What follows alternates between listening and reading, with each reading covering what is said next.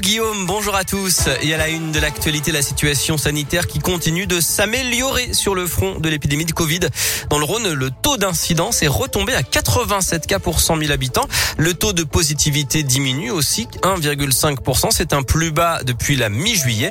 Et le nombre de patients à l'hôpital est en baisse. Je rappelle par ailleurs que le seuil des 50 millions de primo-vaccinés a été franchi vendredi. Dans ce contexte, un conseil de défense euh, doit se pencher mercredi sur l'allègement des restrictions avec notamment notamment un pass sanitaire local en fonction de la situation dans chacune des régions. Dans l'actu euh, à Lyon, la grève des TCL, les conducteurs demandent plus de sécurité et de meilleurs salaires. 46 lignes de bus et les lignes de tram T5 et T7 sont à l'arrêt.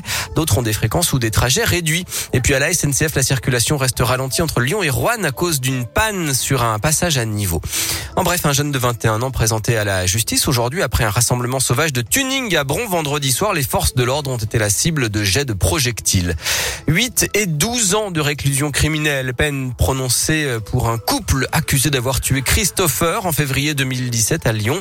Le cousin de la victime et son ex-compagne ont été condamnés en appel aux assises de la Loire selon le progrès. Il aurait pris la fuite après avoir renversé une vendangeuse d'une vingtaine d'années hier matin à Juliena dans le Beaujolais. Un homme a été interpellé euh, dans l'après-midi d'hier, toujours selon le progrès. La victime, elle a été hospitalisée dans un état préoccupant. La primaire des écologistes, le second tour opposera Yannick Jadot à Sandrine Rousseau en fin de semaine. Le vainqueur de ce duel sera le candidat des écolos pour la prochaine présidentielle. Scénario terrible pour l'Olympique lyonnais. Les joueurs de l'OL ont, frôlé l'exploit hier soir sur la pelouse du Paris Saint-Germain. Lucas Paqueta a même ouvert le score. Mais Neymar a égalisé grâce à un penalty très généreux qui fait débat d'ailleurs. Et Icardi a marqué un but à la dernière minute. L'OL s'incline donc de buts 1.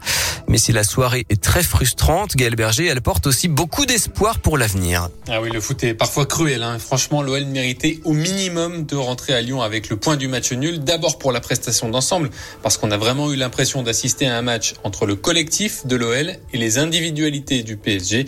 Mais surtout, et c'est probablement le plus important pour la suite de la saison, les Lyonnais n'ont pas eu peur de jouer. Ils ont regardé Messi, Neymar, Mbappé, les autres stars du PSG, les yeux dans les yeux, avec un pressing très haut, avec la ferme intention de ne pas subir, de ne pas se recroqueviller. C'était le meilleur match de l'OL depuis le début de saison, très clairement. Alors oui, c'est bizarre hein, d'affirmer ça après une défaite, mais ce sera pas toujours le PSG en face. Et en continuant à proposer une telle qualité de jeu, il n'y a pas de doute, l'OL va vite remonter au classement. Ouais, il le faut, hein, parce que l'OL pour l'instant n'est que 9 avec 8 points avant de recevoir 3 mercredi, puis Lorient samedi, deux matchs à gagner absolument. Merci beaucoup Philippe. À plus tard. À tout à